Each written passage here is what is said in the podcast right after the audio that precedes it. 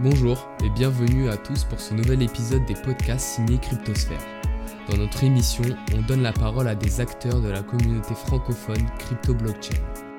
Aujourd'hui, nous recevons Alexandre Roubaud, CEO de Bitstack, pour parler de son projet de Bitcoin et de son parcours crypto. Salut Alexandre, euh, merci d'être parmi nous euh, aujourd'hui. Tu es CEO de Bitstack, une plateforme euh, permettant de faire euh, de l'épargne sur Bitcoin euh, au grand public. Mais avant de parler de Bitstack, je te laisse te présenter. Ouais, merci Maxime pour l'invitation. moi je suis Alexandre Roubaud, je suis cofondateur et CEO de Bitstack. comme tu l'as très bien présenté, on a développé il y a maintenant plus d'un an une application qui permet finalement à n'importe qui de justement démarrer dans le Bitcoin et de épargner et investir de manière complètement automatique. On a démarré avec une proposition de valeur très simple. On a démarré avec ce que nous on appelle l'arrondi automatique. Euh, pour ceux qui connaissent, c'est un peu comme l'arrondi euh, caritatif à la caisse. En tout cas, c'est le même c'est la même mécanique. et on a repris cette mécanique-là pour créer en fait une façon très indolore de pouvoir épargner et investir globalement, et en l'occurrence avec Bitstack en Bitcoin. Donc, comment ça marche? C'est très simple. Tu télécharges l'application, tu te crées un compte, tu vas lier ton compte bancaire à l'application, que ce soit ton compte LCL, Crédit Agricole, BNP, Revolut, n'importe quel compte bancaire que tu utilises au quotidien. Et euh, à partir de cette connexion, Bitstack va être en mesure d'arrondir chacune de tes dépenses à l'euro supérieur. Donc nous, on prend toujours l'exemple un peu bateau du, café, euh, du café que tu pourrais prendre le matin, mais ça, s'applique à n'importe quelle transaction, euh, que ce soit un prélèvement EDF, que ce soit une transaction pour un café, tes courses ou autre. Euh, mais disons qu'on prend un café à 2,60€ ou, ou peu importe, on va arrondir à l'euro supérieur. Donc ça va être euh, en l'occurrence 3 euros. Et les 40 centimes de différence vont être prélevés par Bitstack euh, et automatiquement convertis et investis en Bitcoin. Donc c'est une façon pour quelqu'un qui s'y connaît pas, qui ne sait pas quand acheter, quand vendre ou comment le faire, tout simplement, de, de, en fait, le faire en pilote automatique. Euh, une fois que tu as connecté ton compte bancaire, tu n'as plus rien à faire. Donc ça, ça a été le point de départ. Euh, et après, bon, on en parlera certainement après. Euh, avec Bitstack, nos utilisateurs peuvent faire plus. donc ça, c'est le point d'entrée. mais après, il est bien évidemment aussi possible d'acheter de manière ponctuelle du Bitcoin, de le revendre pour récupérer ses euros ou de le retirer pour l'envoyer sur un portefeuille externe type Ledger ou n'importe quel autre portefeuille Bitcoin. Euh, et il est aussi possible de programmer des achats récurrents euh, tous les jours, toutes les semaines, tous les mois, à la date et à l'heure du choix de l'utilisateur. Donc voilà, l'idée c'est de donner un maximum de flexibilité et de contrôle à l'utilisateur sur son épargne euh, et, de créer un produit qui est justement destiné, comme tu l'as dit, au grand public et qui s'adapte en fait au style de vie de chacun. Voilà, donc ça c'est un peu pour, pour Bitstack. Euh, et, après, bah, on aura l'occasion de creuser différents sujets, je, suis sûr. Donc, je, vais m'arrêter là. Oui, bien sûr. Euh, j'avais euh, une question. Pourquoi vous êtes basé sur Bitcoin et pas une autre crypto-monnaie? Ouais, c'est une bonne question. On nous la pose souvent. on s'est basé sur Bitcoin pour plusieurs raisons. Enfin, deux, raisons principalement. c'est un peu celle qu'on m'entendra souvent mettre en avant. La première, elle est toute simple. Euh, c'est qu'en fait, dans une optique de démocratisation euh, et dans l'idée de créer, euh, d'avoir une proposition de valeur justement la plus claire et la plus simple possible, nous, notre thèse, c'était que le enfin que d'avoir une communication qui tournait seulement autour du Bitcoin et non justement autour de la crypto, nous permettait de justement rendre cette proposition de valeur plus claire et plus simple et donc d'aller toucher une cible plus grand public et de parler à plus de monde. Euh, c'est un peu anodin ce que je vais dire, mais quand, euh, je ne sais pas si c'est l'expérience de d'autres personnes qui sont dans, l'écosystème, mais quand on parle de crypto à quelqu'un qui s'y connaît pas du tout, ça va paraître très loin, ça va paraître compliqué. Il y a souvent d'autres questions qui, qui que les gens nous posent, euh, style Ah, mais du coup, c'est quelle crypto? C'est quoi la différence entre Bitcoin, entre Ethereum? Ah, mais du coup, j'y comprends plus rien. Il y en a plein, il y en a des milliers en fait, des cryptos. Donc, l'idée, c'était de faire abstraction de toute cette complexité-là et en fait, en parlant de Bitcoin, bah, c'est quelque chose dont les gens ont entendu maintenant parler depuis quand même plusieurs années. Il y a eu beaucoup de, euh, que ce soit de la littérature, euh, des ressources sur Internet, euh, les médias en ont parlé, beaucoup d'intervenants ont essayé de démocratiser. Donc, c'est quelque chose qui est beaucoup plus familier et les gens se sentent beaucoup plus à l'aise. Donc, ça c'est la première raison. La deuxième raison qui est importante pour nous, c'est aussi au sein de l'équipe notre thèse sur la, proposition d'investissement ou d'épargne de Bitcoin. Parce que finalement, quand même, Bitsack, ça reste un, produit d'épargne ou un produit d'investissement, enfin, ou un, produit qui te permet d'épargner et d'investir. Donc, l'actif sous-jacent, en l'occurrence, qui est pour nous le Bitcoin, il fallait quand même qu'on ait une certaine hypothèse sur le fait que ton épargne prenne de la valeur. Euh, l'idée, c'est pas que les gens épargnent et investissent sur quelque chose qui leur ferait perdre leur pouvoir d'achat ou, et que leur épargne ne se valorise pas dans le temps. Euh, et donc, on a fait cette, euh, cette analyse-là. Alors, pas au moment de Bitsack, c'est une, une, thèse qu'on a, enfin, moi, pour ma part, depuis que j'ai commencé à étudier le Bitcoin il y a quelques années. mais il faut savoir que Bitcoin, c'est pour nous le seul réseau monétaire qui est complètement universel, qui est transparent, qui fonctionne sans intermédiaire de confiance. C'est le réseau le plus sécurisé, c'est le réseau le plus décentralisé, euh, et il y a un point important qui est que la politique monétaire de Bitcoin ne changera jamais, euh, puisqu'elle est aujourd'hui prédéfinie. Donc elle est ce qu'on appelle prévisible, prédéfinie. Euh, elle, a commencé à zéro via un système, nous, a, que j'appelle de, excusez l'anglicisme, mais d'open mining, c'est-à-dire qu'il y a eu Satoshi, le créateur de Bitcoin, a mis le code source à disposition de n'importe qui, et n'importe qui pouvait miner euh, du Bitcoin, donc télécharger le logiciel de Bitcoin et miner du Bitcoin.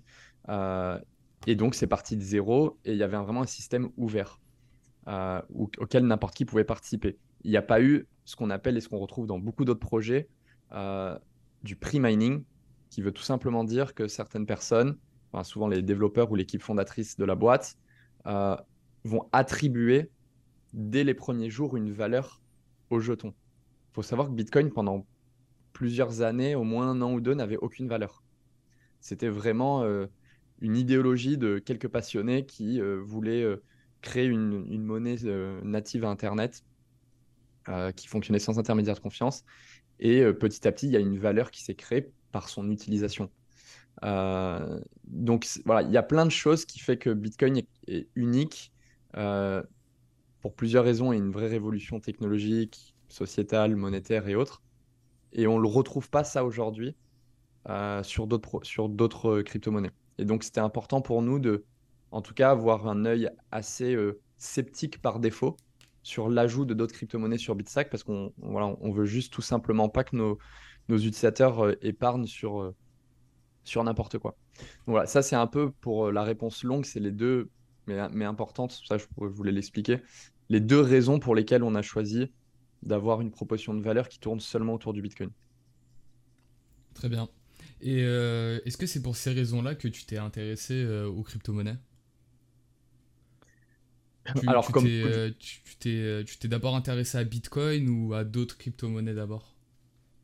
Ouais, c'est une, une, bonne question. Je, je pense que j'ai un parcours qui est plutôt standard. Enfin, c'est en tout cas celui que j'ai retrouvé chez beaucoup d'autres personnes, mais donc moi, j'étais, pour euh, retracer un peu, euh, que les gens se, se situent, euh, j'étais étudiant, j'ai fait mes études à l'université de McGill, donc à Montréal, au Canada, il y a maintenant quelques années. En 2000, j'ai commencé mes études en 2014, donc en école de commerce. pour la petite anecdote, c'est à ce moment-là que j'ai rencontré mon, mon cofondateur Kabir, qui, qui était lui aussi en fait à l'école à McGill, mais lui en école d'ingé. Euh, et justement, on est tous les deux tombés sur Bitcoin. Enfin, on a tous les deux étudié et tombé sur Bitcoin. Quand je dis étudier, c'était évidemment pas l'université, c'était euh, en parallèle de nos cours euh, dans, notre temps perso.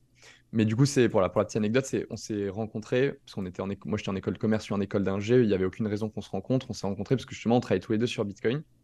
Moi, je suis tombé sur Bitcoin euh, c'est vrai qu'à chaque fois j'y pense, je ne sais pas si je me rappelle exactement le premier moment où j'ai entendu le mot Bitcoin ou euh, où vraiment j'ai commencé à creuser le truc, mais je me souviens euh, de mes premiers pas, c'était en fait à Montréal, ce qui s'organisait beaucoup et moi c'était un sujet qui m'intéressait, c'était tout ce qui était nouvelles technologies, start-up, innovation et donc je passais beaucoup de temps à différents ce qu'on appelle meet-up, donc des points de rencontre qui étaient organisés.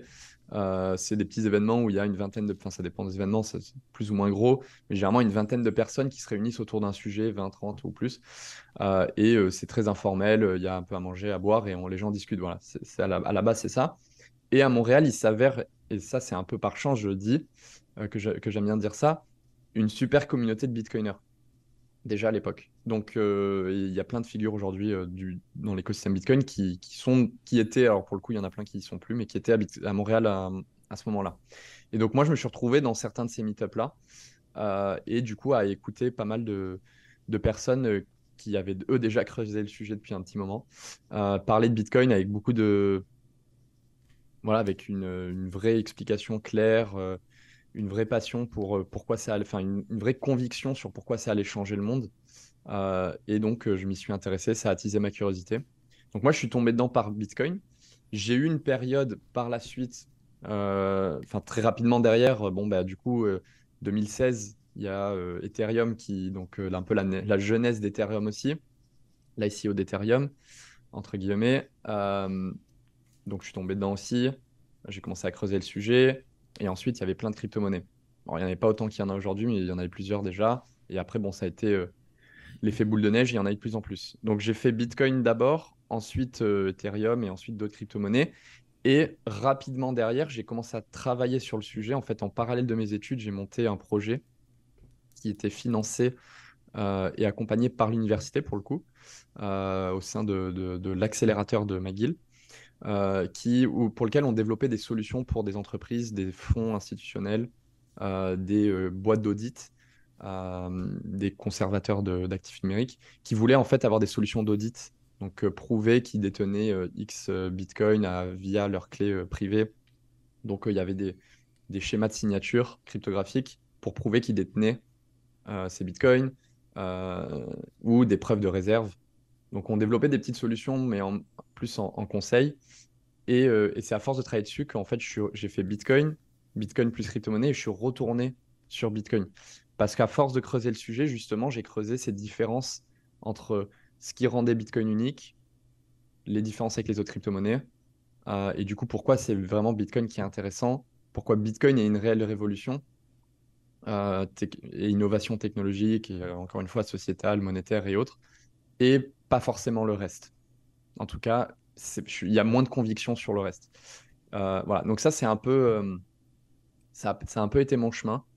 Euh, et, voilà, et ça m'a amené justement après à, créer Bitstack, qui a aujourd'hui une, une solution 100% Bitcoin pour le moment.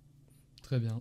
Et vu que tu as eu une expérience Bitcoin au Canada et en France, est-ce que euh, tu trouves qu'il y a une mentalité qui est différente ou euh, il y, a des différences entre les, personnes, euh, bah, entre les Canadiens et, et, les Français en termes de vision sur les crypto-monnaies?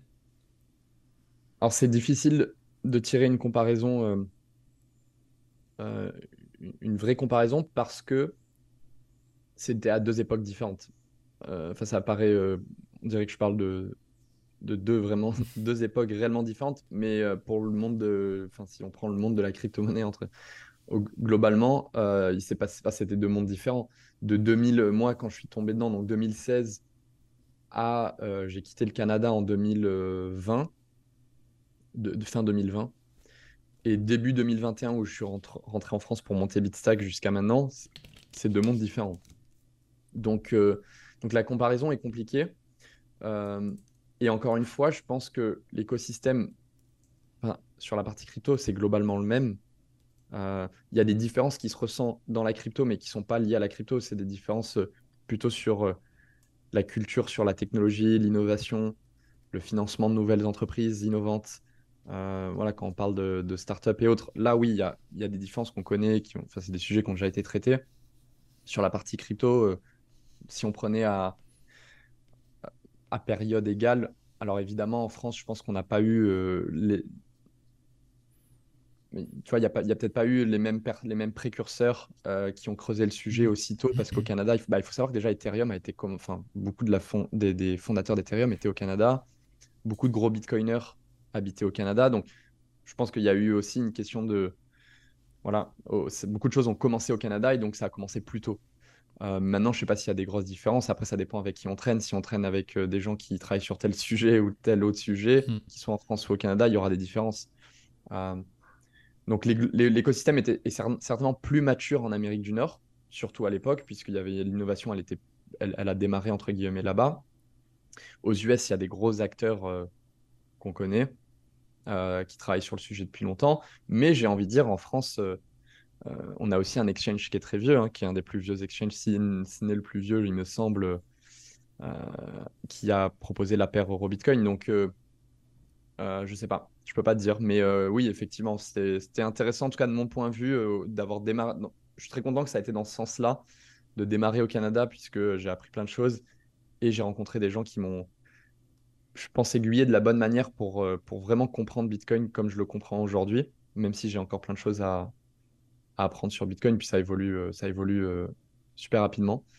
Mais aujourd'hui, en rentrant en France, tirer des comparaisons intéressantes et, et ramener un peu ma, ma un peu poser ma pierre à l'édifice de, de, la manière dont je peux, et euh, tout en continuant à apprendre euh, de d'autres personnes et d'autres figures aussi françaises qui, contribuent euh, énormément à l'écosystème. Mm. Donc moi, c'est ouais, super intéressant pour moi. Ok. Et tu as créé Bitstack en France, c'est ça? C'est ça.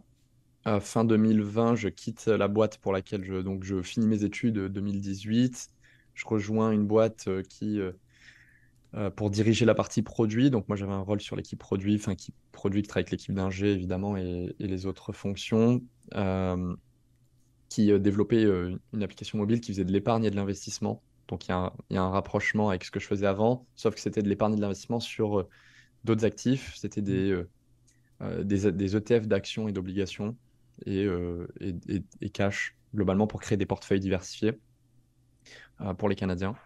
Euh, et, on, et, notamment en France. En fait, le produit, on, l'a lancé en France. Euh, et fin 2020, je quitte cette boîte euh, puisqu'elle va rapidement derrière être rachetée par une néobanque canadienne cotée.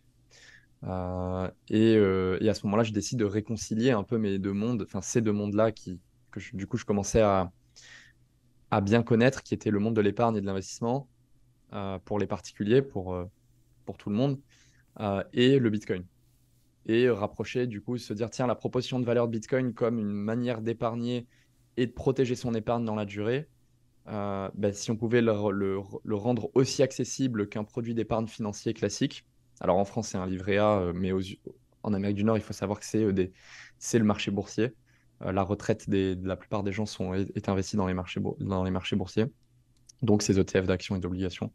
Si on pouvait faire la même chose, ça pourrait être super intéressant. Et donc je rentre, je quitte mon, job, fin 2020 et début 2021, je rentre en France. Euh, je crée Bitstack en avril 2021, si je ne dis pas de bêtises.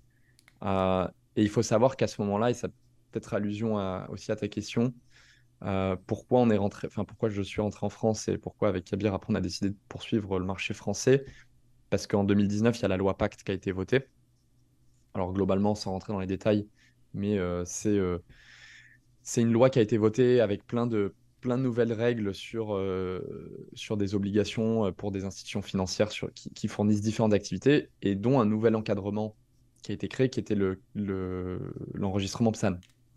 Donc pour justement encadrer les prestataires de services sur actifs numériques. Donc des, des, des, euh, entités, des sociétés qui fournissent des prestations, enfin des services d'achat-vente de Bitcoin vers les euros notamment, enfin d'actifs numériques contre des euros, euh, des, services de conservation d'actifs numériques, donc de conservation de Bitcoin en, l'occurrence pour nous. Donc ça, c'est quelque chose de nouveau. Et on a vu ça, nous, en l'occurrence, comme une opportunité. On s'est dit, bah, tiens, euh, justement, on se posait ces questions, comment rapprocher, comment rendre le Bitcoin accessible et créer un produit d'épargne en Bitcoin euh, comme le livret A, pour faire l'analogie, un, truc que tout le monde pourrait avoir, tout le monde pourrait se créer et, épargner. Ben, si tu veux, la réglementation, ça reste intéressant de ce point de vue-là parce que ça nous permettait de créer euh, une société de confiance qui est encadrée par un régulateur et du coup, du point de vue du consommateur, euh, du particulier qui rentre en relation avec nous, qui devient notre client, d'être rassuré, euh, de se dire que c'est une société française, qu'en cas de problème, il y a un, médiateur sur, vers lequel se tourner, etc.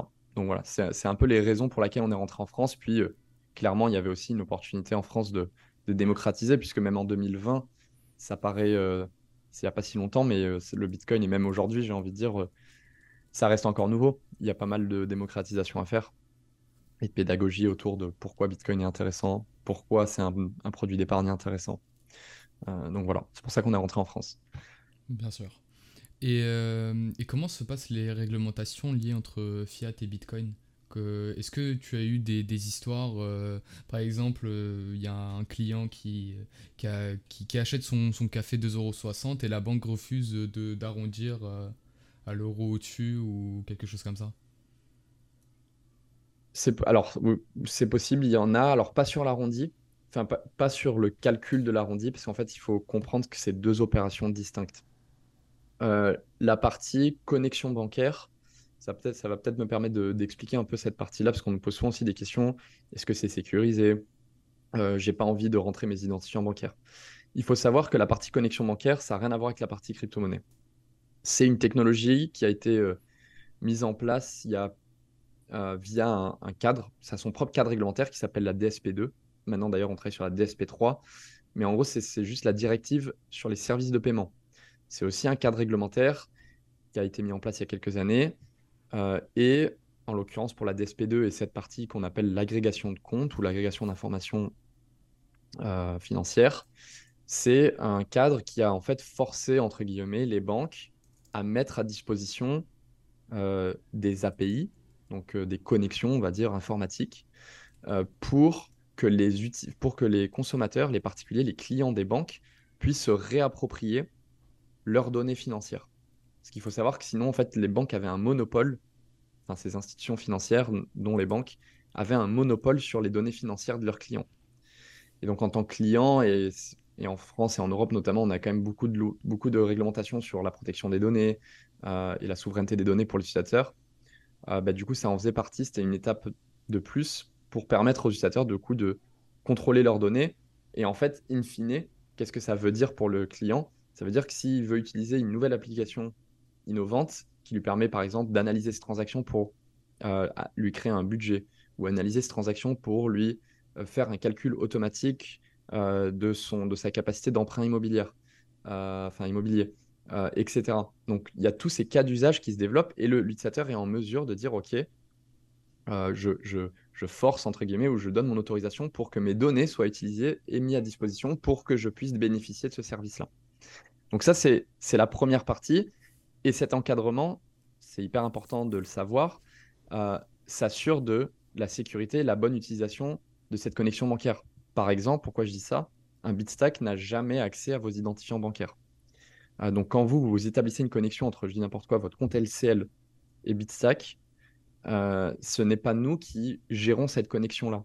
On travaille avec des prestataires agréés, qui sont agréés dans ce cadre qui est la DSP2.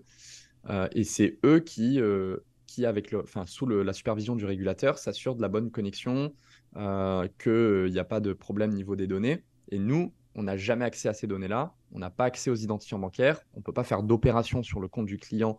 Euh, on peut, ne on peut pas. En fait, on a un accès en lecture seul euh, et seulement suite à l'autorisation du client. Donc ça, c'est la première partie. Pour la deuxième partie, qui est, je pense, se pencher plus sur ta question, c'est est-ce qu'on peut avoir des, des challenges ou en fait, est-ce que les banques peuvent bloquer Ça va pas être à ce niveau-là du coup ça va être vraiment là pour le coup sur l'achat, l'opération euh, par carte ou un virement bancaire. C'est un peu les, les deux modes de paiement aujourd'hui qu'on propose pour acheter du Bitcoin. Euh, donc un virement qui serait émis depuis le compte du client vers nous, vers notre compte bancaire, ou une opération par carte bancaire euh, sur notre plateforme. Et, donc l'arrondi, pour faire le lien avec l'arrondi, ce ne sera pas sur le calcul de l'arrondi que ça peut être bloqué, mais c'est sur le prélèvement de la carte pour, pour venir investir cet arrondi-là. Euh, ça, oui. Euh, c'est pas des problèmes au niveau de la réglementation, c'est des problèmes au niveau de la banque et des politiques internes des banques ou de l'institution financière qui, euh, sans, connaître les sans connaître les détails, euh, après c'est des choix internes, comme je disais, mais la banque peut décider de ne pas permettre à ses clients d'acheter de la crypto-monnaie. On l'a très bien vu d'ailleurs, euh, et je, pense que tu as dû en parler avec d'autres personnes à titre, titre personnel, mais euh, des, gens qui ont eu l'expérience où la banque, euh, enfin, ils essaient de faire un virement ou un paiement par carte, soit c'est bloqué, ou pour, la carte, pour le virement, la banque va appeler ou envoyer un email en disant attention, opération suspecte, êtes-vous sûr? Ensuite, on explique à son conseiller qu'on est sûr que on veut, veut effectuer ce virement pour acheter de la crypto-monnaie ou du Bitcoin. Ensuite, le conseiller financier qui va dire, ou le chargé d'affaires qui va dire ok, mais alors voici une décharge, nous, on n'a aucune responsabilité, on vous a dit que c'était à risque, vous allez perdre votre argent, il faut que vous signiez ici si vous voulez absolument le faire, malgré toutes nos, tous nos avertissements. c'est un peu les, les bâtons dans les roues que mettent certaines banques, pas toutes, certaines, à certains de leurs clients. Et moi, je trouve que le message la conclusion et le message derrière tout ça, malheureusement, c'est juste qu'on se rend compte qu'on n'est pas réellement contrôle de son argent. C'est-à-dire, euh, il n'y a aucun souci pour aller euh, acheter euh, des tickets de loto à la Française des Jeux et dépenser tout son salaire tous les mois sur des tickets de loto.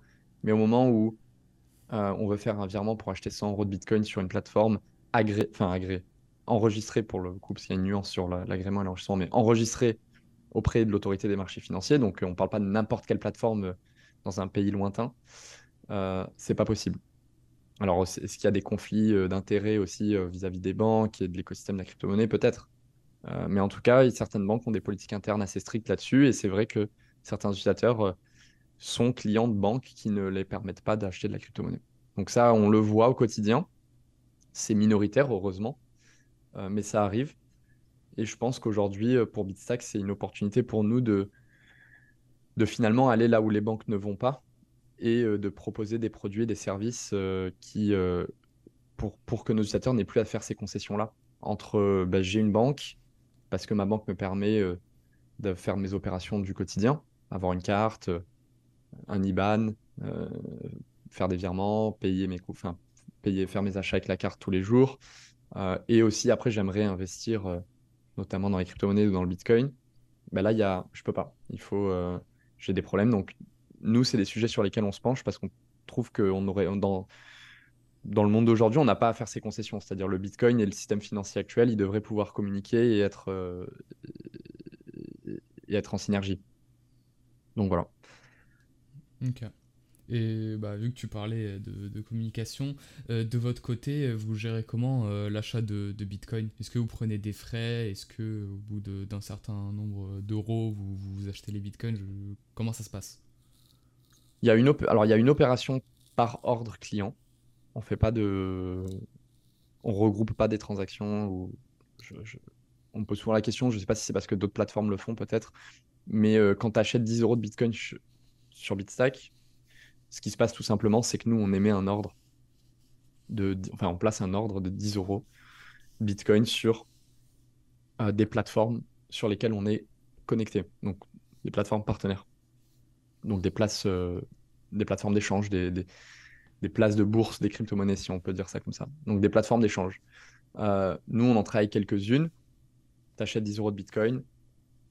On, on vérifie où est-ce que c'est qu'on peut placer le meilleur ordre euh, pour avoir la meilleure exécution d'ordre. On la place, les euros sont convertis en bitcoin et les bitcoins sont crédités sur le wallet euh, que nous on conserve puisqu'on est custodial. Qu'est-ce que ça veut dire pour ceux qui nous écoutent? C'est euh, qu'on s'occupe de la conservation des actifs du client, un peu comme une banque, entre guillemets. Euh, je, dis vraiment entre guillemets parce que on n'est pas une banque, hein. mais, euh, juste comme un client perçoit sa banque, c'est nous qui s'occupons de la gestion du compte. Euh, c'est ça que je veux dire. par contre, l'utilisateur, et ça c'est un peu le, la beauté d'utiliser un, système comme Bitcoin, qui est un système monétaire ouvert, c'est que l'utilisateur peut retirer ses Bitcoins. donc nous, on s'occupe de la conservation par défaut. Quelqu'un qui ne veut pas avoir à soucier de quoi que ce soit, il n'a rien à faire. Il place son achat. Dans son application, il voit qu'il a 10 euros qui sont convertis en X Bitcoin, enfin 0,0 X Bitcoin euh, qui détient. Il peut suivre le cours, il peut revendre, il peut en racheter plus. Par contre, à tout moment, il peut décider de les retirer et de sécuriser lui-même ses bitcoins. Parce que c'est ce qui est possible, ce qu'on peut faire avec Bitcoin. On peut euh, se créer un portefeuille sur n'importe sur mobile, sur, euh, sur, son, sur son ordi, et on va pouvoir sécuriser sa clé privée. Alors, je ne vais pas rentrer dans les détails techniques, mais euh, on peut faire du non-custodial, ce qu'on appelle, et donc être souverain, en tout cas, sur la possession de la clé, et pas avoir à faire confiance à un parti tiers. Mm. Euh, voilà, donc ça, c'est possible. Mais c'est comme ça, un peu pour expliquer, c'est comme ça que ça marche, le, un peu le schéma. Euh, je fais un paiement par carte ou un virement, on réceptionne les euros, les euros sont convertis en Bitcoin, les Bitcoins sont crédités sur, le portefeuille client que nous, on, gère, du coup, pour le, compte du client. Et après, le client soit le laisse là, et pour revendre par la suite ou autre, pour effectuer d'autres opérations, ou il décide de retirer ses bitcoins pour les sécuriser lui-même. Voilà, c'est un peu le schéma. Et pour le schéma inverse, par exemple, si on a, on a converti du Bitcoin, est-ce qu'on peut convertir du Bitcoin et les mettre en euros et récupérer notre argent? Oui, absolument. Absolument. Donc ça, c'était important pour nous, euh, comme je disais plus tôt, de, que l'utilisateur ait le contrôle de son argent à tout moment. Donc euh, que ça soit de pouvoir retirer ses Bitcoins, c'était possible dès le premier jour de Bitsack, ça c'était super important pour nous. Euh, mais aussi, comme tu le dis, au schéma, sur le schéma inverse, de pouvoir, on détient du Bitcoin, par exemple, chez Bitstack, on a épargné avec l'arrondi ou on a mis un, achat récurrent de 10 euros tous les jours, par exemple. Puis six mois plus tard, petite parenthèse, l'épargne, c'est pour qu'elle soit utilisée. C'est ça l'objectif. L'épargne, c'est pour financer des objectifs de vie. Donc six mois plus tard, on se dit, je veux acheter, j'avais épargné pour m'acheter, euh, pour partir en voyage. Tiens, prenons cet exemple-là. Euh, bah là, il est possible de directement depuis l'application, on appuie sur le bouton vendre, tout simplement, et on va vendre une partie ou la totalité de ces bitcoins, c'est au choix de l'utilisateur. Euh, et ce qui va se passer, c'est qu'on va convertir les bitcoins euh, du, wallet client, donc du, compte client, euh, en euros. Et nous, ce qu'on fait, c'est qu'automatiquement et instantanément, on émet un ordre de virement depuis notre banque à la banque de l'utilisateur. Donc l'utilisateur peut soit sélectionner un des comptes qu'il avait déjà connecté à l'application, ça c'est le plus simple. S'il n'en a pas, parce qu'il ne voulait pas faire l'arrondi, il a juste acheté ponctuellement, il peut aussi saisir manuellement un IBAN donc il vend, au moment de l'ordre de vente, on va lui dire euh, sélectionnez le compte sur lequel vous voulez être crédité vos euros. Il sélectionne soit un compte qu'il avait déjà synchronisé, soit il saisit un IBAN manuellement. Et nous, on émet un ordre de virement et il reçoit les fonds sous un 3 jours ouvrables. Ouvrés, en l'occurrence. Hmm. Très bien. Et euh, à propos de, Bitstack, est-ce que euh, vous allez rester. est-ce que, est que vous avez d'autres projets à l'avenir ou vous allez rester sur ce type de, sur l'épargne? Non, on a, plein de nouveaux projets super excitants euh, qui arrivent. Euh, l'épargne, pour nous, c'est. Euh, alors, il y a plein de choses aussi qui arrivent pour juste améliorer le produit actuel et sortir quand même quelques, quelques nouveautés qu'on annoncera bientôt. mais l'épargne, pour nous, c'était un point de départ. L'arrondi, c'était un point de départ. L'épargne, globalement, c'était un point de départ. Et j'en ai fait un petit peu allusion juste avant quand on parlait un peu des, des challenges avec les banques et un peu cette concession qu'on doit faire entre être, euh, être bancarisé chez euh, une, grosse institution comme un LCL, un Crédit Agricole ou autre pour ses opérations du quotidien. Mais euh, pour la partie crypto-monnaie, on est obligé d'utiliser d'autres plateformes et souvent il y, a y, y, a des challenges entre les deux. Euh, c'est pas très fluide les opérations entre les deux. Ben nous, on a annoncé il y a quelques mois maintenant que justement Bitsack avait pour ambition d'émettre directement des IBAN virtuels euh, donc pour ceux qui utilisent des Lydia, des Revolut ou des N26, c'est la même chose. Vous allez obtenir un, compte en euros avec un IBAN, euh, comme vous l'avez aussi chez votre banque. Euh, et l'utilisateur pourra du coup directement utiliser Bitstack comme son compte courant en euros. Et associé à ce compte courant en euros, il y aura aussi la carte Bitstack qui permettra justement d'effectuer des opérations du quotidien et euh, la particularité de cette carte, qui est euh, pour nous, euh, qu'on a hâte pour laquelle on a hâte de dire, d'en dire plus, parce qu'il y a pas mal de choses qui vont sortir sur cette carte, mais c'est le fait qu'il y aura l'arrondi aussi sur la carte, Bitstack évidemment, donc instantanément, c'est-à-dire là, vous ferez un, paiement avec, votre, avec la carte Bitstack en euros dans n'importe quel commerçant, chez n'importe quel commerçant, il y aura un arrondi instantané en Bitcoin qui sera fait. Et deuxièmement, on est en train de développer tout un réseau d'affiliés, tout un réseau de, partenaires, euh, de marques avec qui on va travailler pour développer des offres de cashback, donc des remises en argent euh, en Bitcoin. Donc qu'est-ce que ça veut dire? Ça veut dire que vous dépensez avec la carte Bitstack chez une marque, de la grande distribution, un retailer ou autre, euh, et on va être en mesure de vous donner de l'argent en retour donc, je dis n'importe quoi, s'il y a une offre à 10%, ça veut dire que vous faites un achat à 100 euros. Il y a 10, 10 euros qui vous sont remis en Bitcoin. Vous gagnez 10 euros de Bitcoin, tout simplement gratuitement. Euh, et donc, on fait ça, on est en train de développer ça avec plein de marques euh, pour que, en fait, euh, la carte Bitsack soit utilisée de partout et que vous puissiez gagner, en fait, des, récompenses en Bitcoin lorsque vous dépensez. donc voilà, demain, Bitstack, a une ambition beaucoup plus grande. Et d'ailleurs, on, va annoncer pas mal de choses, enfin, on va donner plus de détails sur tout ça bientôt. Mais en gros, il y aura un compte courant en euros, un compte épargne en Bitcoin, une carte qui permettra de dépenser ses euros comme on le fait avec sa carte actuelle, mais avec plein de, plein de fonctionnalités qui tourneront autour du Bitcoin. Donc, toujours possible d'acheter, vendre du Bitcoin, l'arrondi en Bitcoin, mais aussi du cashback en Bitcoin, donc des récompenses en Bitcoin lors de ses dépenses. on pourra envoyer, recevoir de l'argent entre, entre utilisateurs Bitstack en euros ou en Bitcoin. Euh, et donc voilà, on commence à élargir un peu l'offre et euh, répondre à ces besoins que nos utilisateurs nous ont remontés, qui étaient euh, toutes ces concessions qu'ils avaient en faire entre leurs opérations du quotidien et les opérations sur la partie plus Bitcoin, crypto-monnaie qu'ils essaient de faire. Et là, on va rassembler tout ça en une seule et unique app. Très bien. C'est une très très bonne conclusion sur Bitstack. on, va, on va maintenant parler un peu plus de toi. Est-ce que, euh, c'est une question un peu spéciale, est-ce que tu as une anecdote à raconter euh, durant, ton, durant ton aventure euh, dans les cryptos? Quelque chose qui t'a marqué, je sais pas. alors, c'est une bonne question. Je n'y ai jamais vraiment pensé s'il y a une anecdote particulière. Il y a plusieurs. Alors, il y, a un moment qui m'a marqué, je sais pas si c'est une anecdote, euh, parce que c'est un peu pour moi. Euh, je sais pas pourquoi je m'en souviens.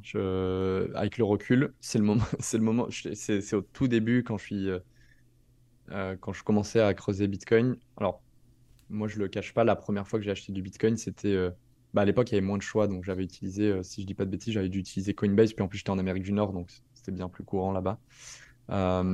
j'étais sur, j'étais sur l'app et je vois le Bitcoin passer les 1000, les 1000 dollars. 1000 dollars canadiens ou 1000 dollars US, je sais plus si je pense je traquais le prix en dollars US, donc 1000 dollars US. Et je pense que ça m'a marqué avec le recul, parce que bon, évidemment, maintenant, on n'est plus du tout dans ces tranches mmh. de prix. Euh, et donc, c'est vrai que c'est une anecdote que quand on me demande, je sais pas pourquoi les gens se, concentrent beaucoup sur le prix du Bitcoin. Moi, j'étais là à tel prix ou tel prix, bon, peu importe. Mais du coup, c'est un peu moi, mon, ma petite anecdote. Pas, parce que c'était 1000 euros et que c'est aujourd'hui 26 fois plus, mais euh, plus parce que c'est un, palier un peu symbolique. Euh, tu ça tournait autour des 800, 900 quand j'ai dû euh, checker la première fois. Et hop, ça passait 1000. Et je pense qu'après, on avait suivi sur un peu. Il y avait une, un peu d'euphorie. Bon, après, ça allait très vite. et c'était monté très vite. Mais du coup, ce petit palier symbolique, c'est quelque chose dont je me rappelle. Ça, c'est la première anecdote. Après, moi, j'ai beaucoup d'anecdotes, mais ça va pas forcément lié au Bitcoin. Enfin, c'est lié au Bitcoin, mais vis-à-vis de mon expérience avec Bitstack. Ah oui, après, bon, il y avait, il y avait les débuts euh, d'Ethereum qui étaient intéressants, parce que c'est vrai qu'Ethereum, c'est quand même tout un écosystème aujourd'hui. À l'époque, du coup, ça, c'était en train de naître. Euh, tout le monde parlait de l'ICO d'Ethereum. Ensuite, il y a eu tous les projets qui sont montés. 2017, euh, je me rappelle, j'avais plein de gens qui m'appelaient parce qu'ils commençaient à faire beaucoup d'argent dans les ICO, mais enfin bon, avec le recul, hein, c'était beaucoup du scam. Enfin, des, les projets, c'était beaucoup du scam. Mais bon, donc il y a des gens qui ont fait beaucoup d'argent, mais il y a aussi beaucoup de gens qui ont perdu beaucoup d'argent. D'ailleurs, on a certainement plus qu'on en perdu que ceux qu'on ont gagné. Euh, mais ça, ça m'avait aussi marqué parce que c'était vraiment. Euh, c'était l'euphorie, quoi. C'était. Euh, moi, je travaillais sur mon projet, donc il y avait des gens qui me contactaient pour me parler de, leur projet ou juste échanger sur le sujet. Et je me rappelle, c'était vraiment des gens de tout horizon qui se mettaient dans le, qui se plongeaient dans le milieu et qui, qui, qui, qui d'un coup se croyaient traders avertis et qui se croyait très fort. Alors qu'en fait, euh, je pense que si tu ne faisais pas d'argent, là, il y avait plutôt un problème puisque tout montait, donc euh, c'était pas très difficile de ne pas faire d'argent. Euh, mais du coup, ça, ça m'a marqué aussi. après, j'ai plein de petits meet-up. Il y a eu toute une, grosse phase minage en Amérique du Nord. puis il y avait tout un sujet au Québec, puisqu'au début, Hydro-Québec, qui est une grosse. Bah, qui est l'entité. Enfin, qui est une société qui est, qui est, qui est détenu par l'État, si je dis pas de bêtises, en tout cas qui est, qui est à un certain niveau, euh, et qui gère, c'est un peu comme EDF euh, en France, quoi, on va dire. Euh, c'est eux qui produisent l'électricité au Québec. Ils étaient pas forcément contre le minage de Bitcoin, mais après il y a eu un retournement de situation, ils ont commencé à couper, ce qui est très dommage parce qu'au au Canada, il y avait une production d'électricité quand même assez peu coûteuse à un moment donné, puis il y avait aussi cette idée qu'il faisait froid et que du coup on pouvait recycler l'énergie pour, pour la partie un peu enfin, utiliser la chaleur que les machines génèrent pour chauffer, certaines, certaines, ouais, des maisons pour les particuliers ou même des, ou même autre chose. Et finalement, Hydro-Québec a commencé à se retourner. Donc, il y avait cette partie-là qui était une petite anecdote. Enfin, il, y avait, il y avait eu des anecdotes autour de ce sujet-là. quoi d'autre? Non, et après, c'est des anecdotes autour de Bitstack euh, quand on a démarré. Euh, voilà, puis voir la réglementation évoluer. Euh, je pense que c'est un sujet qui est encore d'actualité aujourd'hui, mais qui est super intéressant.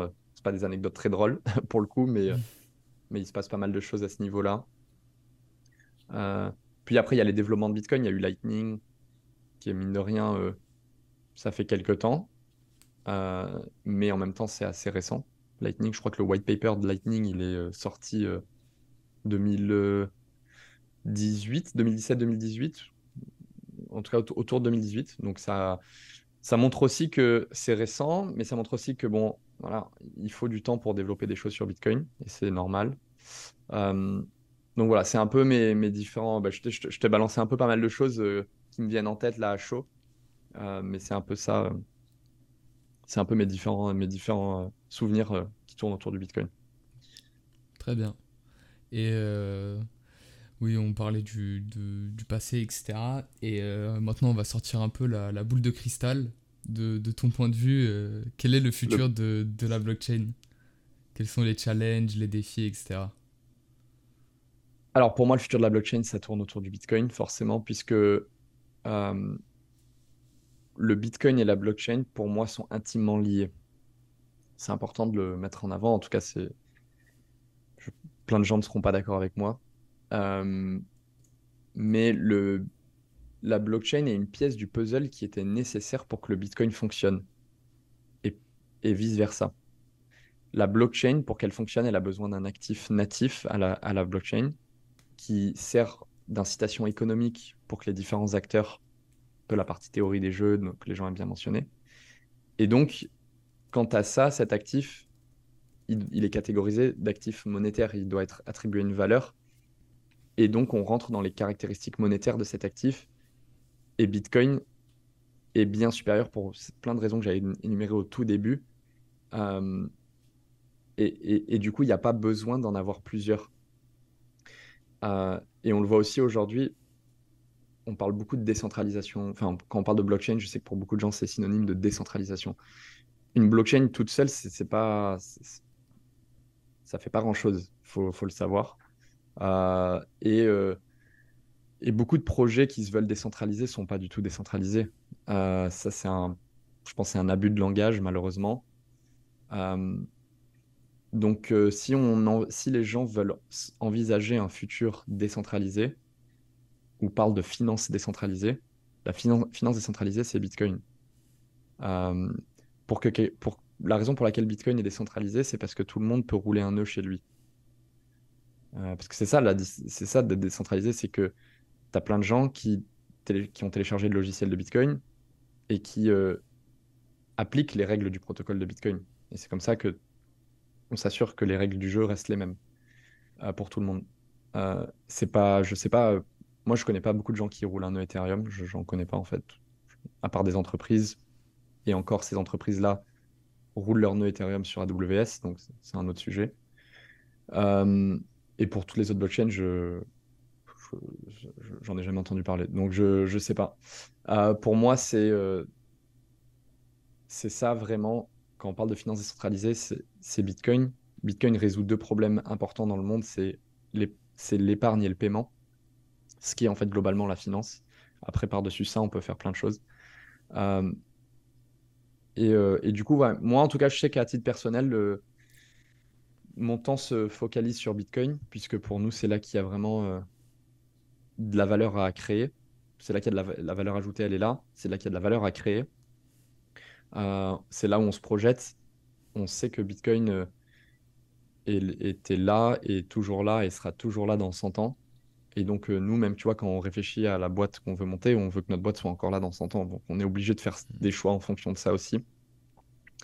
Euh, donc, c'est ça. Pour répondre à ta question euh, très clairement, euh, pour nous, le futur de la blockchain, c'est Bitcoin.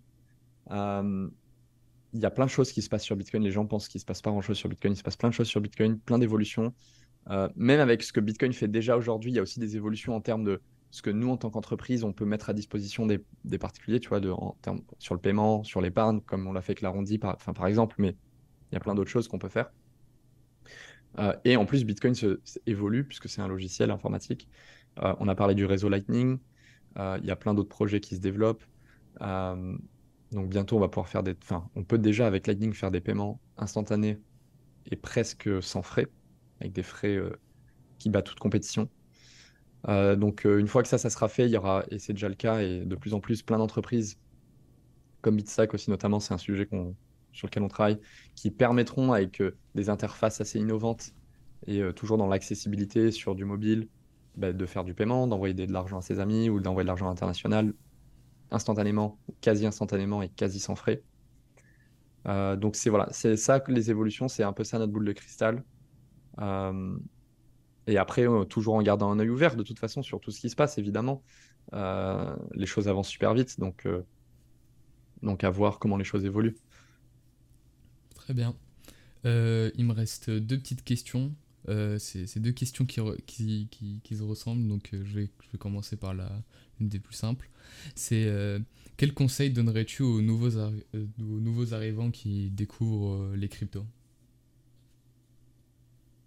Si, si on parle de nouveaux arrivants, on parle de particuliers qui, qui viennent pour investir, j'imagine. Ouais, voilà ça, parce que pas, pas juste pour confirmer, on parlait pas des entrepreneurs, enfin des gens qui veulent démarrer un projet. Euh, mais si, on parle de, voilà, monsieur, madame, tout le monde qui euh, a entendu parler de la crypto et qui se dit tiens, euh, finalement, j'aimerais bien peut-être mettre des billes, quoi, j'aimerais bien investir un peu. Premier, premier conseil, il y en a plusieurs en fait, il y a plusieurs conseils. Le, premier, c'est de. Alors, les gens vont dire que je suis biaisé, mais je pense qu'on y a quand même un consensus, enfin, j'espère, sur le fait qu'il faut mieux démarrer avec Bitcoin. Après, les gens font ce qu'ils veulent avec leur argent. S'ils veulent investir dans d'autres euh, jetons, ça c'est leur choix. Mais en tout cas, démarrer avec Bitcoin. Évidemment, ne pas mettre plus d'argent que ce qu'on est prêt à perdre. Troisièmement, euh, le faire sur une plateforme. Aujourd'hui, on a, qu'on soit content ou pas, il y a un cadre réglementaire extrêmement rigoureux. Il y a plein de sociétés qui ont fait le choix, et pour beaucoup malgré, eux. Enfin, je veux dire, euh, ça, ça a beaucoup de coûts et ça demande beaucoup d'efforts et d'investissements mais en tout cas qu'on fait le choix de respecter ces obligations réglementaires qui permettent de protéger le consommateur, de protéger la société, de protéger euh, l'industrie. Donc, tant qu'à faire, vu que ça existe, il y a une liste blanche qui existe. Vous allez sur le site de l'AMF, qui est l'autorité des marchés financiers, qui est le gendarme boursier en France, euh, qui régule toutes les institutions financières, pas que les crypto-monnaies. Euh, il y a une liste blanche sur, le site de l'AMF qui, qui, décrit, qui où il y a la liste de tous les PSAN enregistrés, donc tous ceux qui respectent ces obligations réglementaires euh, strictes. Donc tant qu'à faire, passer par une plateforme euh, pour qui c'est le cas, donc c'est que ce soit Bitsack, mais il y en a d'autres. Et dernier conseil, euh, le dollar cost averaging. Alors mm. c'est pareil, c'est quelque chose on entend, enfin peut-être que les gens en ont déjà entendu parler. Euh, nous, c'est ce qu'on met en avant sur Bitstack. Encore une fois, on va dire peut-être que je suis biaisé, mais encore, je pense qu'il y a un consensus aussi là-dessus. Le dollar cost averaging, c'est quelque chose que nous, on faisait pour la boîte pour laquelle je bossais avant Bitstack. Donc, pour dire, il n'y a rien à voir. C'est une stratégie d'investissement qui euh, existe depuis des années, des décennies, euh, et qui marche sur tout type d'actifs. Le principe, il est très simple.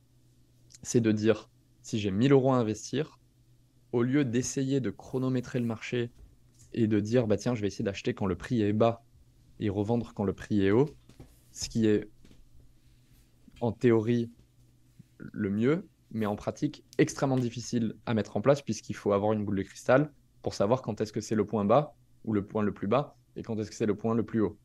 Euh, et étude après étude, il est démontré que la plupart des gens, 99% des gens, ne peuvent pas faire ça. Euh, déjà, il faut être trader de averti, hein, c'est un métier, premièrement. Et en plus, les études démontrent que les traders ne surperforment pas cette stratégie d'investissement. Donc, globalement, je ne conseille pas de. Et, bizarrement, les gens, tout le monde se croit unique. et je, tant mieux, hein, enfin, je, moi, j'aimerais bien aussi. Euh, mais c'est vrai que c'est difficile de chronométré parce que ça repose sur tellement de facteurs, certains qu'on contrôle, certains qu'on contrôle pas. Donc, globalement, il faut éviter. Et il est tellement plus simple et tellement moins contraignant mentalement et moins stressant de juste se dire, OK, j'ai une, une thèse d'investissement sur un actif, euh, dont par exemple le Bitcoin. Je me dis que, OK, bah, le fait qu'il n'y en aura que 21 millions, euh, je sais que la monnaie ne va pas être diluée. Euh, donc l'offre est rare, il y a une rareté absolue, il n'y en aura jamais plus de 21 millions, donc l'offre est fixe. la demande va être croissante parce que ben, Bitcoin répond à un besoin de milliards de personnes sur la planète qui souhaitent épargner et protéger leur argent dans la durée euh, ou qui souhaitent faire des paiements qui ne sont pas bancarisés ou qui sont bancarisés mais qui de faire des paiements sans tiers de confiance parce qu'il y a de la corruption ou parce que euh, faire un paiement d'un pays à un autre et passer par Western Union ou d'autres places, enfin d'autres solutions qui permettent de faire des transferts d'argent euh, transfrontaliers, c'est hyper cher.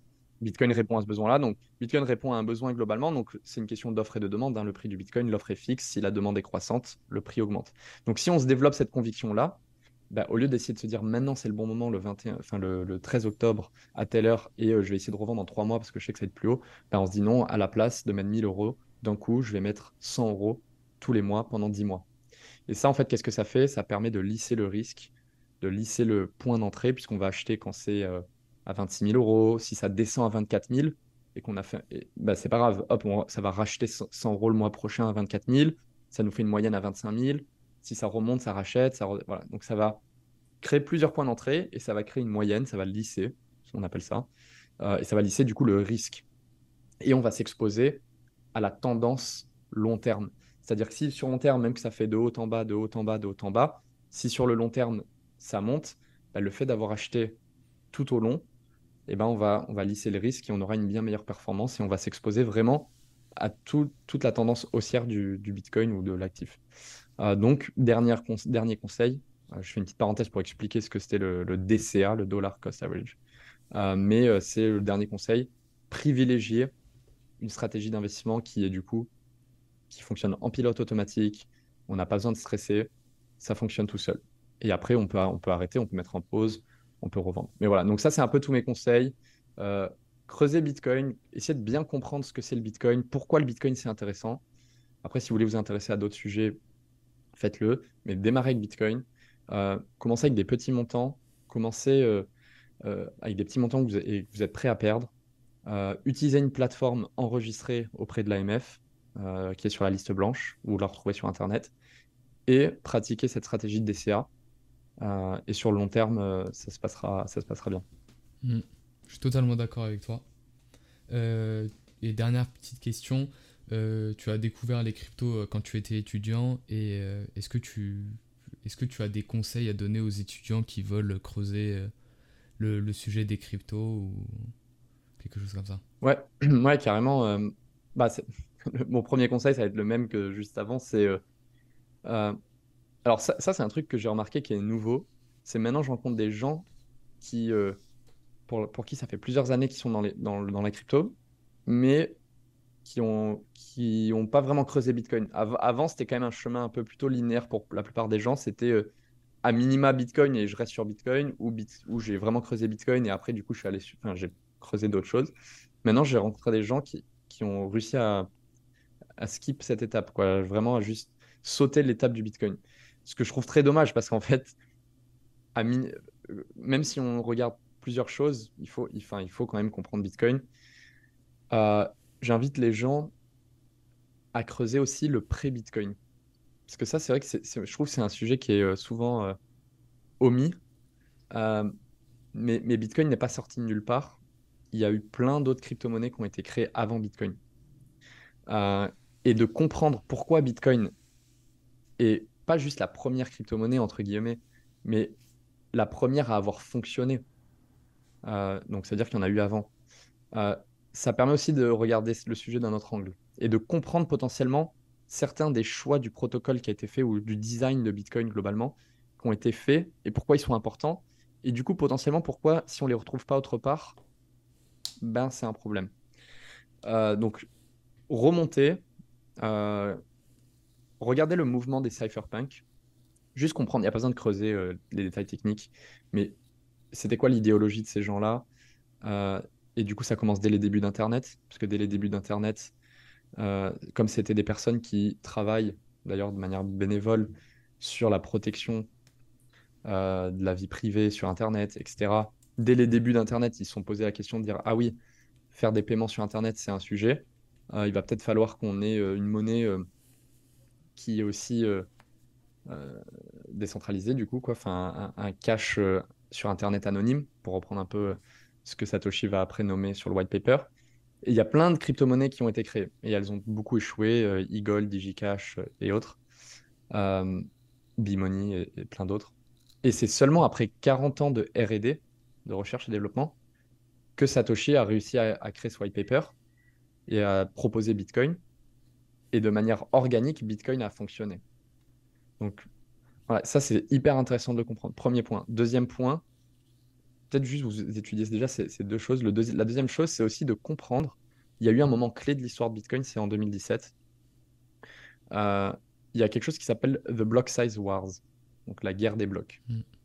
Euh, c'est hyper intéressant parce que ça répond à plein de questions que les gens se posent sur Bitcoin, ou d'ailleurs que pour ceux qui creusent le sujet, des membres de la famille ou des gens, des critiques de Bitcoin vont, essayer, de mettre en avant. Et si vous, vous lisez un livre qui s'appelle The Block Size Wars, euh, déjà c'est super intéressant, euh, ça explique ce qui s'est passé à ce moment-là, mais ça répond à pas mal des questions. Globalement, juste pour faire très court, euh, il y a un moment donné dans l'histoire de Bitcoin où les gens ont essayé de changer les règles du protocole, notamment la, la, taille des blocs, donc de la blockchain, de la chaîne de blocs. Donc, pour essayer de répondre à cette problématique qui était Ah, Bitcoin ne traite pas assez de transactions. Et donc, du coup, si demain un milliard de personnes utilisent Bitcoin, c'est pas possible. Euh, il y a eu des gens, dont des gros mineurs et des grosses, des grosses institutions, euh, des grosses euh, plateformes d'exchange, qui ont dit Ok, on veut changer les règles des blocs. Et il y a un autre camp, enfin, on veut changer la taille des blocs. Et il y a un autre camp qui a dit non. en fait, changer la taille des blocs sera un impact important sur notamment la décentralisation de Bitcoin, puisque ça sera plus aussi facile de euh, bah, de télécharger le logiciel de Bitcoin, puisque si on augmente la taille des blocs, euh, ça prend plus de place sur le disque dur, forcément, de télécharger toute l'historique de la chaîne de blocs. Donc, euh, c'est un impact sur, le, sur, sur pas mal de choses, donc il ne faut pas le faire. Et, et ces gens-là ont gagné, puisque c'est les utilisateurs de Bitcoin qui finalement appliquent les règles du Bitcoin. et pas, il ne faut pas croire que c'est les mineurs ou que c'est les grosses plateformes d'échange, etc.